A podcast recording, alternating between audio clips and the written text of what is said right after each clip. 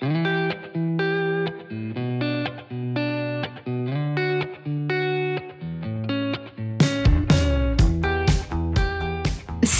je suis Sandra et je te souhaite la bienvenue sur le podcast qui va te donner envie de réaliser tes projets et même tes rêves les plus fous. Notre mission, t'apporter de l'inspiration. J'échange avec des femmes qui ont osé s'écouter. Choix de vie audacieux, parcours atypique, projets fous, elles nous dévoilent tout sans filtre. L'idée, à travers chaque épisode, c'est d'adoucir tes peurs pour les remplacer par de l'audace et de l'enthousiasme. Du mouvement, du bruit, de la fumée, laisse-toi entraîner par les locomotives. Hello les filles, j'espère que vous allez bien. Aujourd'hui j'ai envie de vous parler de santé mentale. C'est un sujet tout d'abord qui est hyper important et qui l'est d'autant plus pour moi de par mon histoire et mon passé.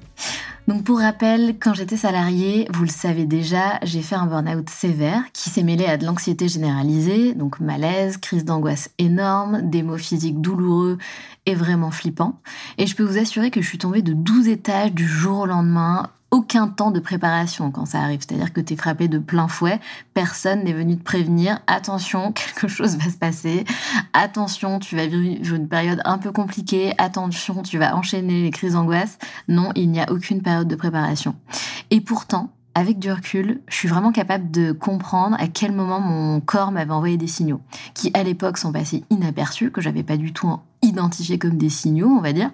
Mais aujourd'hui, je sais comprendre quels sont les signaux que mon corps m'envoie, je sais les identifier, je sais aussi les interpréter, parfois plus vite euh, que d'autres, mais c'est quelque chose qu'aujourd'hui j'ai appris à faire. Et c'est ça aussi dont j'ai envie de vous parler aujourd'hui. C'était vraiment une période horrible de ma vie, vous le savez, j'en ai parlé pas mal, j'essaie d'en parler de plus en plus. J'avais vraiment l'impression que, que jamais je pourrais revivre comme avant, en fait, que jamais je serais de nouveau, entre guillemets, normale, que j'allais peut-être devenir folle, que je passerais ma vie à faire des crises d'angoisse handicapantes. Et, et c'est vraiment handicapant, c'est-à-dire que tu peux être là au travail, avoir rien de spécial, et d'un coup, tu as une pensée qui te traverse, qui va t'angoisser, et hop, c'est parti. Je sais pas, ça peut être un fourmillement dans le bras, une pointe dans le cœur, c'était toujours des trucs comme ça, ou bien euh, la sensation tu vas faire un malaise ou une crise d'angoisse beaucoup plus forte. Et c'est très handicapant parce que socialement parlant, forcément, tu n'as pas la même attitude, tu ne te comportes plus de la même manière. Ces moments-là où, tu as un espèce de, début de crise d'angoisse, ou encore pire quand tu es en crise d'angoisse, tu ne peux pas, comment dire, agir de la même manière, puisque tu te concentres tellement sur ce qui t'arrive pour essayer de, régler le problème, entre guillemets, de minimiser la chose et de, faire passer cette crise, que du coup, tu, tu as le visage fermé, tu, voilà, tu n'es plus dans ton état normal, quoi, entre guillemets. Et en fait, le premier malaise que j'ai connu, il est survenu à 27 ans. Et pourtant, je lui ai donné aucune importance, même si j'ai dû partir aux urgences parce qu'il était accompagné de fourmillements, jambes, visage, bras, enfin bref, tout ce qu'on adore. Mais ce que je savais pas, c'est que deux ans plus tard, en fait, c'était finalement le, premier d'une longue série. Mais ça, je le savais pas. À 27 ans, je prenais ma première direction d'hôtel, donc euh, dans le cœur de Paris. J'avais fait quatre ans à l'hôtel du collectionneur, là où j'avais été responsable commerciale sur la zone Asie et Europe. Bref, je me sentais plus forte que jamais. Je prenais la direction de l'hôtel. J'avais très très peur parce que c'était un challenge de dingue. Il fallait manager une équipe, ce que j'avais jamais fait. Bref, mais je pensais vraiment que j'étais inatteignable. Je pensais que ceux qui avaient des problèmes psychologiques, c'était des faibles, et je pensais que, que moi, ça ne m'arriverait jamais. Ouais, je pense que je me sentais un petit peu euh, ouais, clairement euh, supérieur. C'est vraiment pas ouf de dire ça. Hein, J'en suis pas fière, clairement, mais euh, avec vous, vous savez que je parle toujours de manière transparente, donc euh, je pense que c'est ça que je ressentais. Et surtout, je pensais que j'avais une capacité de travail qui était énorme, ce qui était le cas. Hein. Je travaillais énormément, j'ai toujours adoré travailler de toute façon, donc je travaillais beaucoup, déjà parce que j'aimais ça, tout simplement, et parce que j'adorais relever des challenges. Mon délire, moi, c'était vraiment de me prouver à chaque fois à moi-même que je pouvais y arriver, que j'en étais capable que j'allais prendre cette direction d'hôtel, n'ayant jamais dirigé un hôtel de ma vie, n'ayant aucune expérience similaire, que j'allais tout déchirer, c'est tout, et ça n'allait pas être autrement. Et en fait, je trouve que c'est incroyable comme boost de confiance en soi, par contre, c'est moins incroyable pour ta santé mentale. Mais ça, je le savais pas. Ça, je le savais pas. Et c'est exactement de ça dont j'ai envie de vous parler aujourd'hui. Ne vous pensez pas intouchable parce que vous ne l'êtes pas. Ne vous pensez pas inatteignable non plus parce que vous l'êtes. Ne vous pensez pas immortel parce que malheureusement nous sommes toutes et tous mortels. Ne vous pensez pas plus forte que les autres parce que moi aussi je pensais que ça n'arrivait qu'aux autres mais c'est pas le cas. Ne pensez pas que ça ne vous arrivera jamais parce que c'est possible que ça vous arrive. Mais on peut faire en sorte d'éviter les choses, on peut anticiper pour que ça ne vous arrive pas. Quand ça m'est arrivé, certaines de mes amies n'ont pas du tout compris ce qui m'arrivait. Et ce qui est drôle, enfin c'est pas drôle du tout, mais, mais c'est qu'elles ont été ensuite touchées par des crises d'angoisse, par l'anxiété, pour d'autres raisons bien évidemment. Mais encore une fois, je pense qu'elles ne pensaient pas que ça pouvait leur arriver à elles aussi. Déjà qu'elles comprenaient pas du tout ce que j'avais et ce qui m'arrivait, et, et c'était quoi mon problème en gros, je pense qu'elles ne pensaient pas que ça pouvait leur arriver parce qu'elle ne comprenait pas en plus ce que c'était. Donc comme je vous le dis, ça peut arriver à n'importe qui et encore une fois, ça arrive sans prévenir. C'est-à-dire que tu ne reçois pas une invitation par la poste qui te dit attention, dans trois semaines, tu vas être touché par des crises d'angoisse ou par un burn-out. Non, personne ne te prévient malheureusement. Et c'est pour ça que c'est intéressant justement d'anticiper pour éviter que tout ça nous arrive, tout simplement. Et même les personnes qui vous semblent aujourd'hui ultra fortes, ultra confiantes, elles sont peut-être aussi touchées par l'anxiété. Et même les hommes, c'est-à-dire que même les businessmen, euh, les euh, entrepreneurs de dingue, les chefs d'entreprise, etc., il y en a plein qui sont touchés par ça, qui sont touchés par l'anxiété, qui font des crises d'angoisse quotidiennement. Enfin, il y en a énormément. Et parfois, euh, l'habit ne fait pas le moine, très clairement. Donc je tenais à vous parler de ça parce que c'est un sujet important et que ton énergie, c'est ton carburant. Et que malheureusement, si la majeure partie de ton énergie passe dans des crises d'angoisse ou dans ton anxiété, bah tu te doutes bien que tu auras forcément moins d'énergie pour faire ce que tu as vraiment envie de faire. Et si tu la laisses te détériorer, bah tu pourras moins avancer voire plus du tout, parce que bah, parfois, euh, il faut prendre le temps de guérir. Et guérir, ça prend du temps, et c'est hyper important de prendre le temps de se soigner.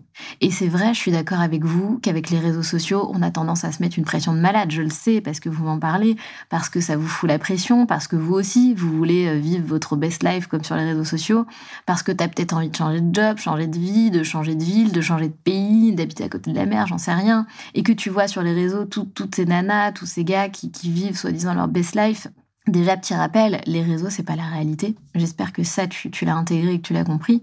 Et ensuite, tu n'as aucune idée de leur santé mentale. Vraiment, ça veut vraiment, vraiment, vraiment rien dire. Et je pourrais te donner tellement d'exemples, ça ne veut absolument rien dire. Par contre, toi, tu as le pouvoir de te concentrer sur toi, sur tes besoins, sur ton énergie, sur ta santé mentale.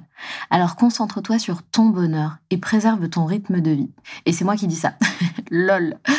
S'il y en a certaines qui me suivent au quotidien sur Instagram, vous savez que je suis pas toujours la meilleure pour ça, pour préserver mon rythme de vie, même si j'essaie vraiment de, le faire au mieux. Mais effectivement, j'ai des périodes où je suis euh, pas très très forte là-dedans, clairement. Mais je sais aussi que je pourrais bosser encore plus, mais je le fais pas parce que sinon je vais aller droit dans le mur. Je sais que je vais m'épuiser, je sais que je vais potentiellement refaire des crises d'angoisse, donc non, je le fais pas. Donc oui, j'accepte aussi d'avancer à mon rythme. Je suis aussi maman, donc je peux pas avancer au rythme d'une nana qui a 10 ans de moins que moi, qui a pas d'enfant, c'est pas possible. Et ça, je l'accepte aussi, et c'est ok, et c'est comme ça. Et ça aussi, il faut l'accepter si tu es maman aujourd'hui, il faut aussi accepter que ben, tu as d'autres priorités à gérer et euh, bah, tu as créé euh, des, êtres humains. Donc, c'est juste incroyable. Enfin, moi, perso, je suis la plus heureuse du monde et la plus fière du monde d'être maman d'un petit gars aussi incroyable, aussi merveilleux et qu'on est notre petite famille. Et c'est juste complètement dingue. Et c'est probablement le, le plus beau projet de vie, un des plus beaux projets de vie. Donc, ce qui compte, c'est vraiment d'aller à ton rythme et de préserver ton bonheur. Si tu t'es fixé des objectifs, c'est très bien. Reste focus, sois organisé et efficace, mais pas besoin de te mettre une pression de malade. Si t'es comme moi, t'auras tendance à te mettre une pression de malade. enfin voilà, moi c'est quelque chose sur lequel j'ai vachement travaillé, le lâcher prise, et que de toute façon, ce qui est important, c'est d'être dans l'action. Et le truc de se mettre une pression de malade, ça peut même avoir un effet totalement inverse, c'est-à-dire te bloquer et te pétrifier face à cet objectif qui te semble énorme. Et du coup, là, bah, c'est arrêt sur image, tu n'arrives plus à avancer. Donc c'est quand même dommage de se, de se retrouver là. Il vaut mieux, comme je vous l'ai toujours dit, avancer petit pas par petit pas.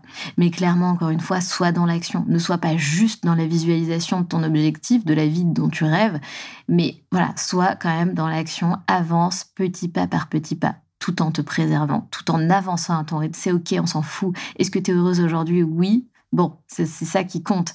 Et est-ce que tu seras peut-être plus heureuse encore le jour où tu auras atteint tes objectifs? Peut-être, c'est super, mais avance à ton rythme. Les autres, on s'en fout. Est-ce qu'ils sont heureux? T'en sais rien. Bon, l'important, c'est vraiment de te demander si toi, aujourd'hui, tu es heureuse. Malgré le fait que peut-être que tu n'aimes plus ton job, etc., et que tu rêves de changer de vie, est-ce que ça t'empêche d'être heureuse aujourd'hui?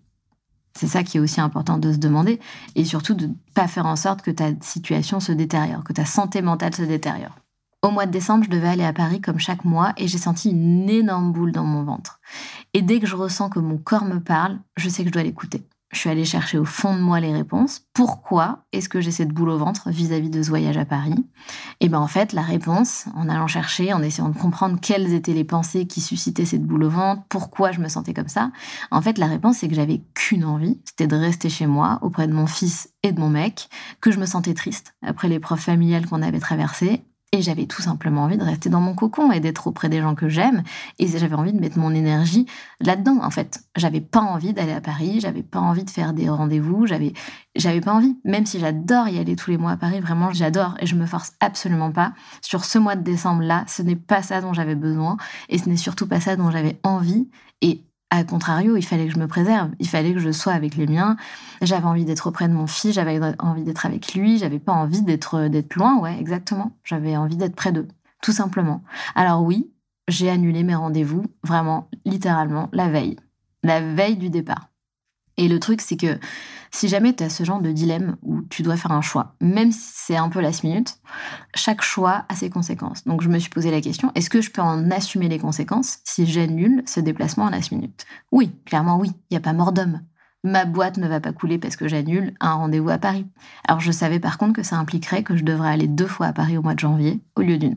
Et je savais aussi que j'allais peut-être perdre des invités avec qui j'avais prévu des tournages de podcasts et que j'allais peut-être pas pouvoir les reprogrammer aussi, vite parce que c'est des personnes qui sont très occupées. Et c'est le cas. Il y a deux personnes que j'ai toujours pas réussi à, à recaler, avec qui on n'a pas encore replanifié de date, mais c'est pas grave. Si ça doit se faire, ça se fera.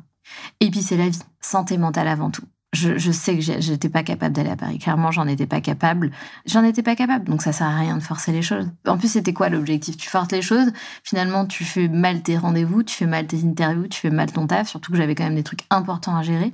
Donc ça sert à rien. Autant replanifier, même si ça te met un petit coup de jus dans une période future, mais préserve ton énergie au, moment où tu en as besoin. Et le mieux encore, c'est d'éviter de se retrouver dans une situation comme ça et de préserver son énergie. Euh, tout le temps, au quotidien en fait.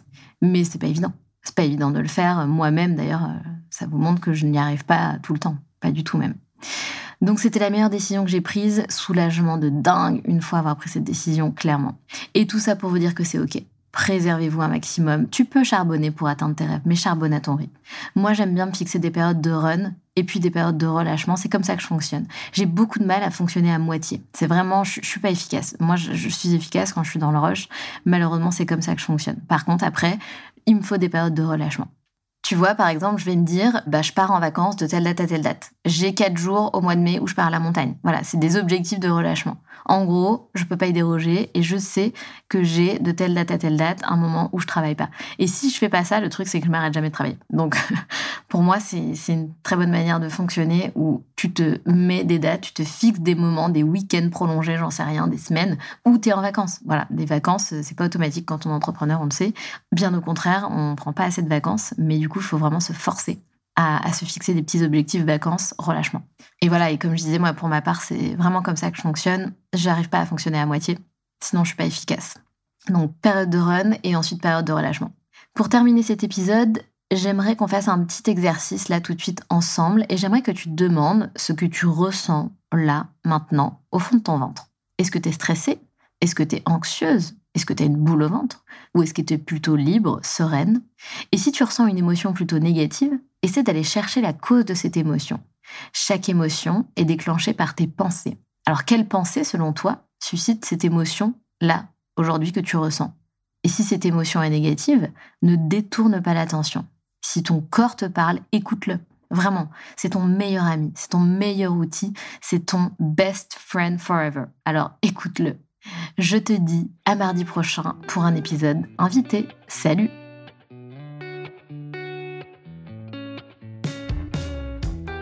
C'est la fin de cet épisode et j'espère qu'il t'a plu. Si tu as envie de laisser 5 étoiles sur Apple Podcast ou Spotify, surtout n'hésite pas. Merci pour ta fidélité et on se retrouve mardi prochain pour un nouvel épisode. Pense à rejoindre la communauté Les Locomotives sur Instagram pour toujours plus d'inspiration, de motivation et de good vibes.